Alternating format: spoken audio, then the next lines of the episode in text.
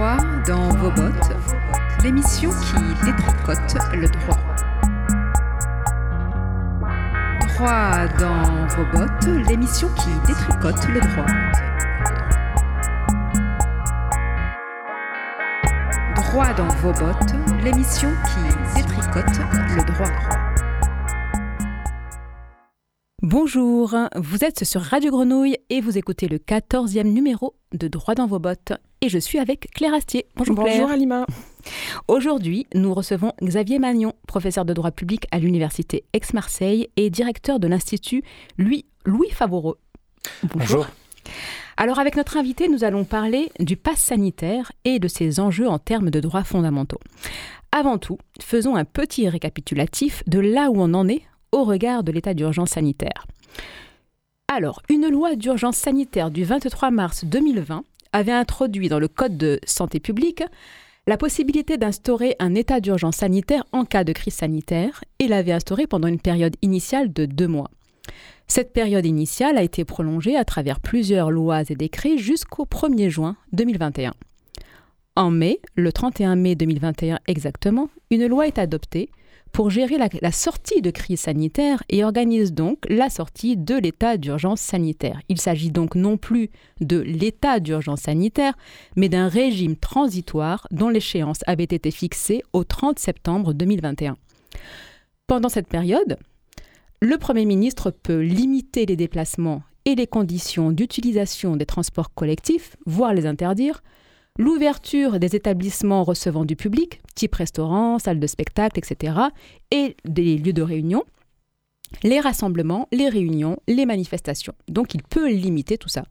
Et dans ce cadre, un pass sanitaire peut être imposé. C'est donc ce texte qui confère une base juridique au pass sanitaire qui s'inscrit dans le cadre d'un règlement européen. Ce pass, sous forme papier ou numérique, consiste dans la présentation d'un test de dépistage négatif ou d'une preuve de vaccination ou d'un certificat de rétablissement suite à une contamination par le Covid-19. Certains disent la Covid-19. Donc une loi du 5 août 2021 vient prolonger ce régime transitoire jusqu'au 15 novembre 2021. On y est presque. Et le Conseil constitutionnel s'est donc prononcé le même jour, le 5 août 2021, sur euh, la constitutionnalité de cette loi.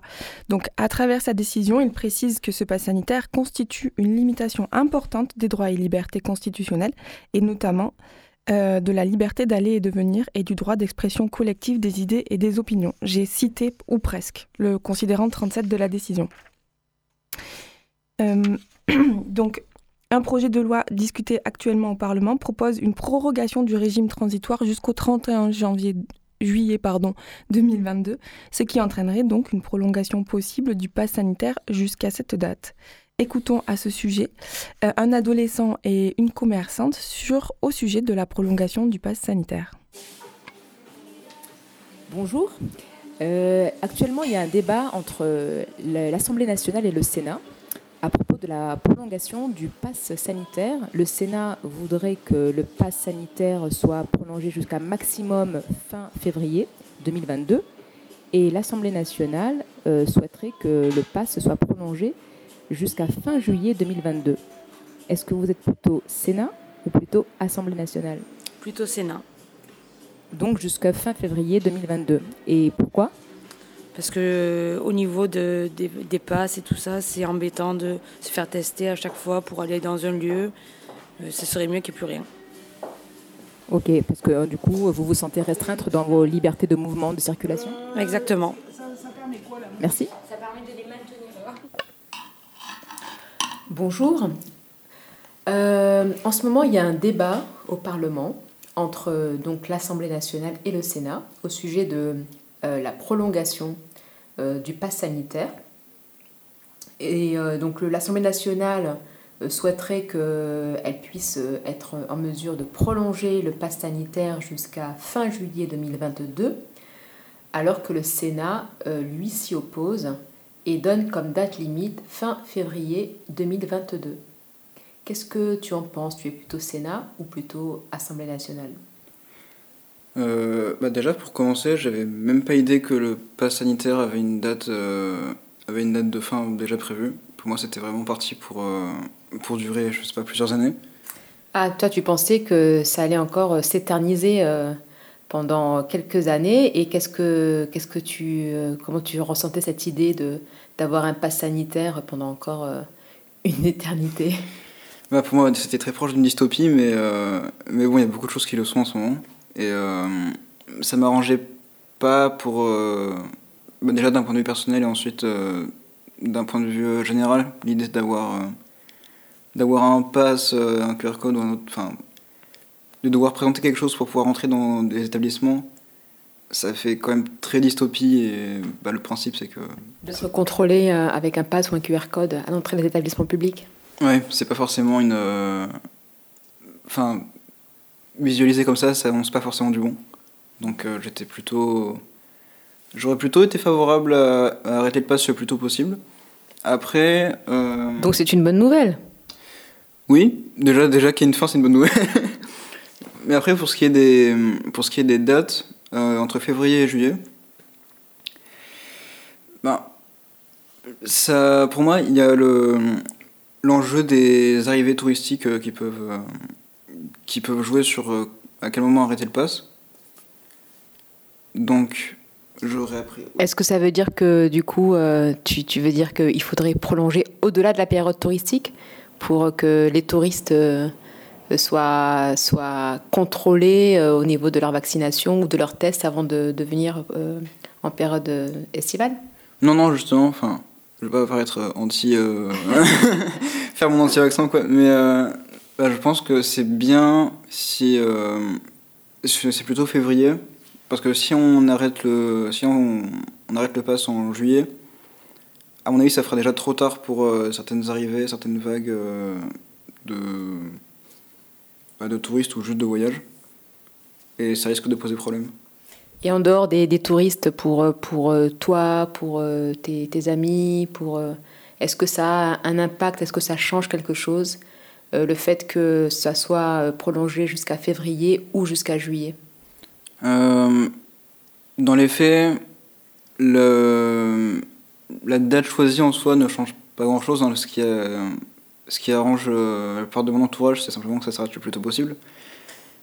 Et pour moi, bah, j'ai récemment commencé à, devoir, euh, à devoir le présenter. Et, et du coup, oui, bah, pour moi aussi, c'est bien aussi si ça, euh, s'arrête assez tôt. Parce que du coup, est-ce que ça restreint ton accès à des activités culturelles, par exemple, ou autres, depuis que qu'on doit présenter le, le pass sanitaire? Bah oui, ben, par exemple, euh, déjà, bon, ça c'est pas. Enfin, selon les gens, c'est culturel ou pas. Déjà, dans tout ce qui est au niveau de la restauration, euh, c'est pas c'est plus possible pour moi de, de me poser dehors euh, et qu'on n'a pas vraiment d'endroit où aller. Bah, il y a déjà un blocage à ce niveau-là. Et ensuite, au niveau culturel, ben, je prends par exemple le cinéma. J'ai recommencé à y aller récemment. Et plusieurs fois, j'ai dû présenter le, le, pass. Et je me suis rendu compte que bah, si je l'avais, si j'en avais pas eu un sur moi à ce moment-là, j'aurais pas, j'aurais pas pu continuer d'y aller, ce qui m'aurait bloqué euh, l'accès à beaucoup de, beaucoup de films. Ce qui est pour moi problématique vu que bah, l'art du cinéma est quelque chose qui est cher à mon cœur. Donc, euh, donc oui, d'un point de vue culturel, ça peut, ça peut restreindre beaucoup de gens. Merci beaucoup. Je vous en prie. Alors, euh, Xavier Magnon, où en est-on euh, des débats parlementaires sur la prolongation du pass sanitaire? Alors écoutez, déjà je peux dire que moi je suis ni Sénat ni Assemblée nationale parce qu'il est vrai que, le Sénat a réduit les délais à février. Mais en revanche, ils ont, ils ont augmenté les, les, pouvoirs du Premier ministre, puisque désormais, euh, dans la version qui avait été adoptée par le Sénat, il est possible pour le Premier ministre de reprononcer un, un confinement. Euh, ah, donc il n'y a pas qu'une question de délai, il y a une question de, de, de des pouvoirs, euh, de l'étendue des pouvoirs qui sont accordés au Premier ministre dans le cadre de la loi. Et c'est aussi là-dessus qu'il y a un désaccord entre l'Assemblée nationale et le Sénat, qui a fait que la commission mixte paritaire a été saisie et euh, n'ayant pas pu se prononcer, de se mettre d'accord sur un texte, il y a une nouvelle lecture. Donc hier c'était l'Assemblée nationale, aujourd'hui ce sera le Sénat avec une éventuelle, c'est éventuellement l'Assemblée nationale qui se prononcera en dernier lieu. voilà, parce que quand il y a ce qu'on appelle donc la navette parlementaire, c'est la chambre basse qui a le dernier mot, c'est ça? Est-ce qu'on peut l'appeler la chambre basse? Si c'est décidé, et là c'est parce qu'il y avait une procédure accélérée. Parce que c'est juste à l'issue de la première lecture, euh, en cas de désaccord, il y a eu commission mixte paritaire, désaccord euh, là aussi.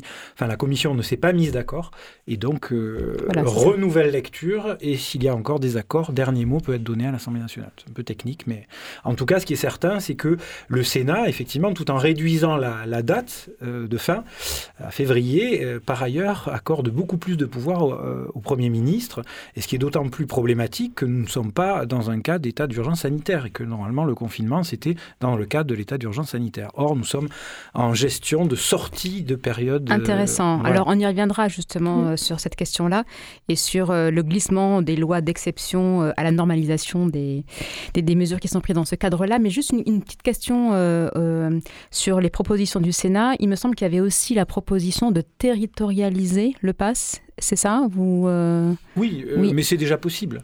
Oui, oui la possibilité... donc de maintenir cette... Euh, oui, de maintenir la territorialisation, oui. en fonction des, mm. des, de l'évolution du, virus. Ouais. Mm. Euh, Xavier Magnon, est-ce qu'en France, sous la Ve République, on a déjà vu par le passé de, des mesures imposées par le législateur qui, par leur généralité et leurs effets, ont autant porté atteinte à la liberté d'aller et venir de l'ensemble des résidents français? Alors, pour le confinement, non, c'est inédit. C'est inédit encore plus au niveau mondial. C'est-à-dire qu'on a réussi quand même à faire euh, que l'ensemble de la population euh, mondiale soit restée chez elle sans que personne ne dise rien, ce qui est assez exceptionnel. Donc de ce point de vue-là, on est euh, dans le paroxysme de, de l'atteinte à la liberté d'aller et venir sans que personne ne dise rien. Enfin, il y a quand même des nombreuses oppositions, des manifestations. Ben, je ne sais pas qui aurait pu penser que le monde entier accepte globalement de rester enfermé chez lui. Alors, il y a eu des manifestations, mais c'était plutôt après les confinements, pas pendant les confinements. Et on peut dire, je pense que ça a été globalement respecté, le confinement on est en état de. Il y avait une sorte d'état de sidération euh, à ce moment-là. Euh, Et l'étendue aussi de mm. l'état d'urgence aux problèmes euh, sanitaires ou médicaux. Alors, juste pour, pour revenir, Xavier Magnon, sur la question justement de, des, des pouvoirs exceptionnels accordés au Premier ministre, euh, sur la question de la répartition des pouvoirs dans une république démocratique. Donc l'état d'urgence a été déclaré en France. Euh, alors une première fois, Claire, rappelle-moi la date de la Nouvelle-Calédonie, c'était en... Ou c'était en 1988. Ouais, je crois que c'est ça, quand... Euh, non, non, entre les deux tours de la réélection de Mitterrand, quand il y a eu l'attaque de la grotte d'Ouvéa et qu'il il y a eu la, la Nouvelle-Calédonie était zone de non-droit. voilà. Alors, donc en tout cas, donc première euh, date, première euh, euh, décision de, d'état, état d'urgence, pardon. Mais c'était un état d'urgence sécuritaire. Oui, tout à fait, exactement, tout à fait, tout à fait. Mais en tout cas, cette notion d'état d'urgence, donc sous la Ve République, apparaît donc euh, dans les années 80 euh, avec euh, la Nouvelle-Calédonie. Puis on a en 2005 un état d'urgence aussi qui est déclaré suite aux émeutes urbaines. En 2015 encore suite aux attentats terroristes. Suite à cet état d'urgence en 2015, il y une loi qui a été votée le 1er novembre 2017 qui introduit dans le droit commun certaines mesures qui étaient initialement prévues comme exceptionnelles. En 2020 est adoptée la loi d'urgence sanitaire cette fois-ci. Alors, Xavier Magnon, c'est quoi exactement l'état d'urgence et qu'est-ce que ça implique au niveau de la démocratie et de la répartition des pouvoirs? Alors, sur, l'état d'urgence sécuritaire, c'est une loi de 1955 et qui, euh, qui avait été modifiée en 1985 et qui a, été validée par le, Conseil constitutionnel. Alors, sur, l'état d'exception, je pense que euh, l'une des, des, difficultés, c'est effectivement l'atteinte à, la séparation des pouvoirs et plus exactement une concentration des pouvoirs qui sont normalement conférés aux législateurs au pouvoir exécutif. Et euh, le principe est clair dans la Constitution, c'est que l'article 34 prévoit que pour euh, euh, l'exercice des, libertés fondamentales, pour établir les garanties euh, d'exercice des libertés fondamentales, c'est une compétence du législateur. Et là, on se retrouve dans une situation où il y a une concentration des pouvoirs, notamment pour porter atteinte et pour régir donc l'exercice des libertés publiques au sein, au, sein de, l'exécutif. Donc juste pour nos auditeurs, hein, donc le, pouvoir législatif, c'est donc le Parlement. et l'exécutif, le gouvernement.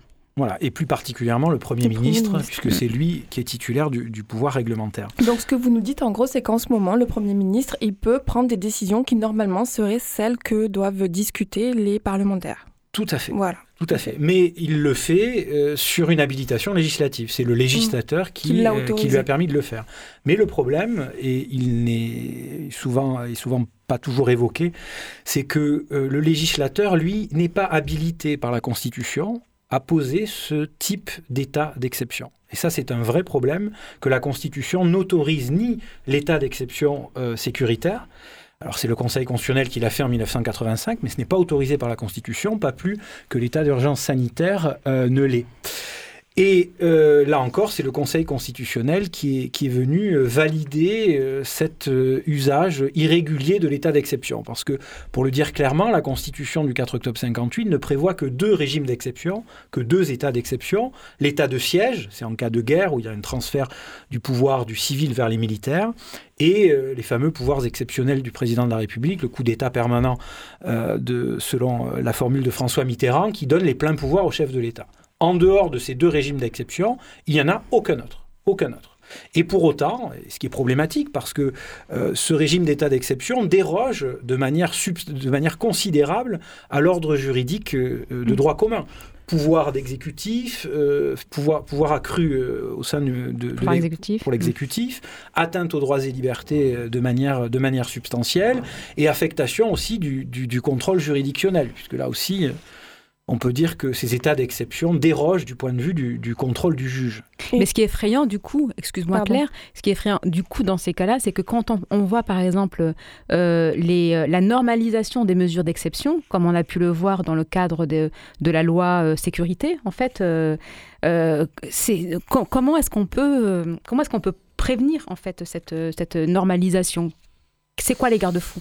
Et justement, pour compléter la question d'Alima, il semblait que l'un des garde-fous, c'était justement cette étude d'impact parce qu'elle bordait un petit peu euh, les conditions dans lesquelles le gouvernement pouvait euh, prendre ces mesures d'exception. Or, il semble qu'elle est même plus euh, finalement considérée dans, dans, les, nouvelles mesures qui sont prises. Alors, la, question est vaste. Moi, j'ai envie de dire, les garde-fous, c'est le courage.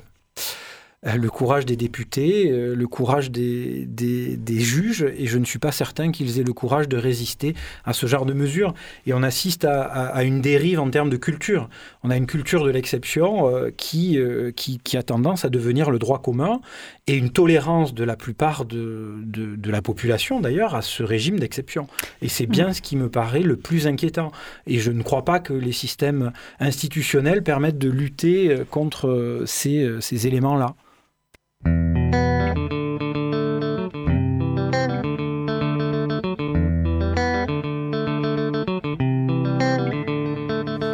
Pas de l'argent. Cette connerie nous affaiblit, ton temps c'est ta durée de vie. Et Dieu nous a fait libre, tout va trop vite. Là où la mort se profile, où Babylone prend la tête avec ses histoires de profit. Où les cœurs sont trop vides, il épouse des gros frères, la haine est trop vive. Et les médias considérés comme prophètes. À vouloir trop faire, on a zappé l'essentiel des mensonges, on nous a offert et devine qui s'en sert. Où ça pris la conjoncture, ça vénère l'économie. Où il y a peu d'êtres humains parmi les êtres économiques. Où ça construit sa propre prison par sécurité, camarades.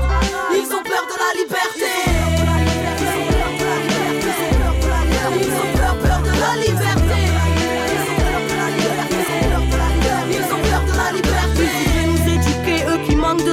Ceux qui sans intérêt pas faire un geste. Ils nous parlent de respect, mais ils flinguent notre terre, ils se battent pour la paix et pour ça font la guerre. Camarades, combat le doute car ils aimeraient te corrompre, te barrer la route ou te convaincre qu'elle est trop longue. N'écoute que ton intuition, suis là par tous les temps. Marche avec la foi, c'est la chance que tu fréquentes. Ils nous enseignent la peur que l'on reste entre leurs clôtures. Faisons briller nos différences, car leur ciel est obscur. Suis ta route, chacun a la sienne. Méfie-toi des temps modernes qui fabriquent les êtres humains à la chaîne. Aimerait nous foutre des puces dans la chair, frotter la marche au karcher, créature d'argile corrompue pour Dites aux enfants du système qu'ils sont enfants de la terre et que les enfants de la rage ne sont pas enfants de la guerre, camarades. Ils ont peur de rêver, ils ont peur de penser, ils ont peur du changement,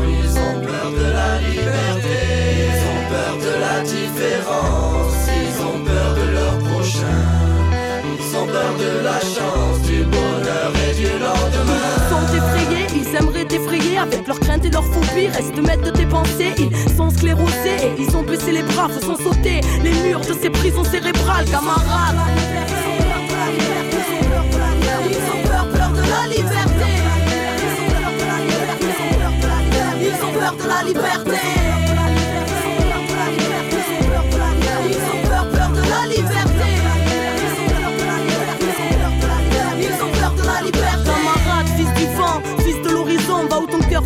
et la vie te donnera raison. Le chemin est long et d'embûches sera plein. Ouvre-toi au monde et le monde sera tien. La connaissance, c'est la force, c'est la vie. Il faut connaître le passé pour comprendre le présent et deviner l'avenir. Savoir lire entre les lignes librement t'amène à être maître de ta vie si tu sais penser par toi-même. N'oublie pas en ton âme cette flamme allumée. N'oublie pas l'enfant en toi et les rêves qui l'animaient.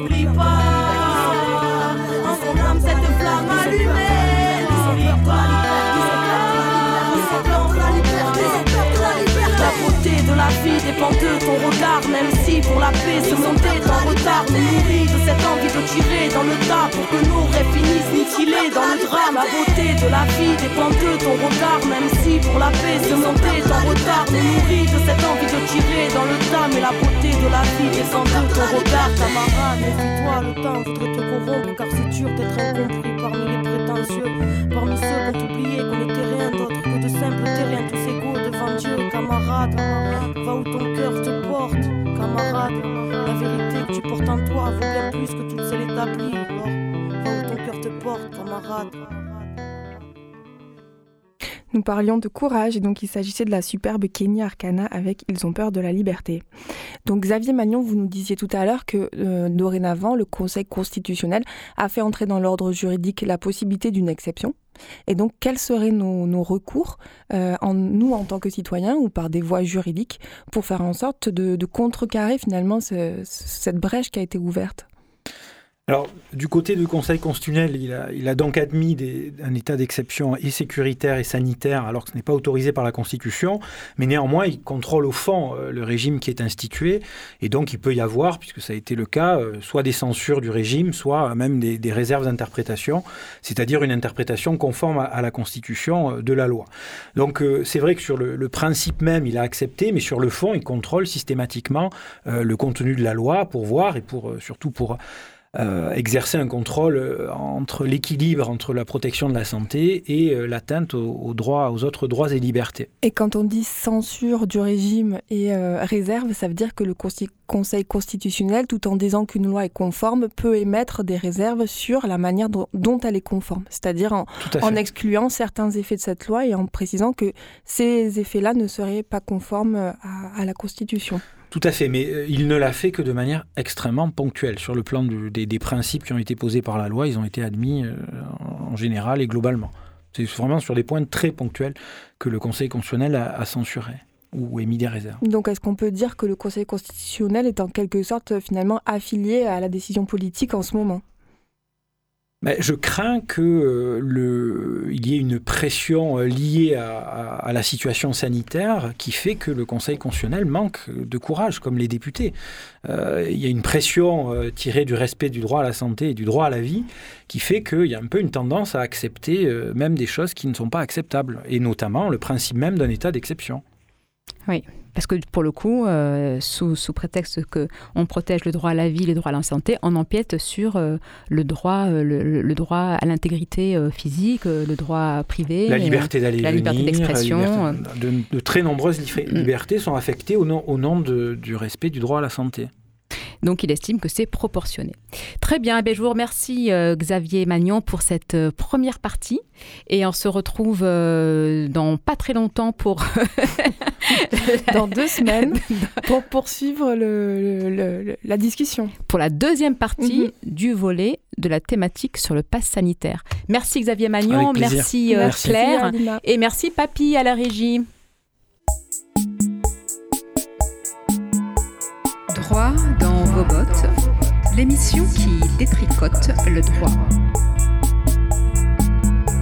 Droit dans vos bottes, l'émission qui détricote le droit. Droit dans vos bottes, l'émission qui détricote le droit.